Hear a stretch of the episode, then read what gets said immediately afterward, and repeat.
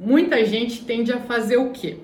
A gente tem vários pensamentos na nossa cabeça, várias lembranças.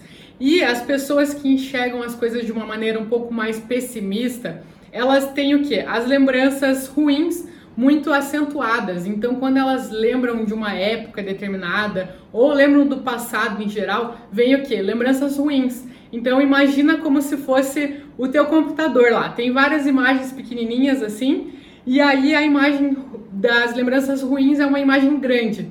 Todas as lembranças boas são, ficam pequenininhas, ficam diminuídas ali, e a tua lembrança ruim fica grande, fica nítido, fica ali escancarado na sua cara, colorido, chamando atenção, piscando, brilhando, e toda vez que você pensa ou de uma época ou do passado em geral, vem nessa imagem, nessa imagem de uma lembrança ruim.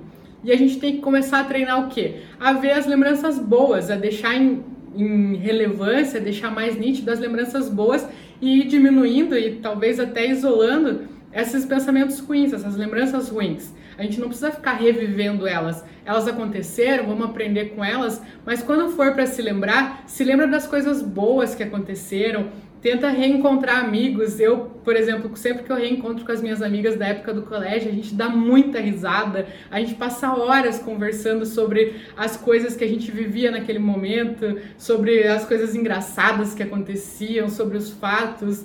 E a gente vai lembrando de coisas, uma vai falando, vai lembrando de coisas que nem que a outra não lembrava. Então é um momento muito gostoso. E isso vai liberando esses hormônios da felicidade também olhar fotos também de momentos legais. Então, relembrar o passado te ajuda também a liberar esses hormônios do, do amor, não, que também são do amor, né? Mas hormônios da felicidade na sua corrente sanguínea.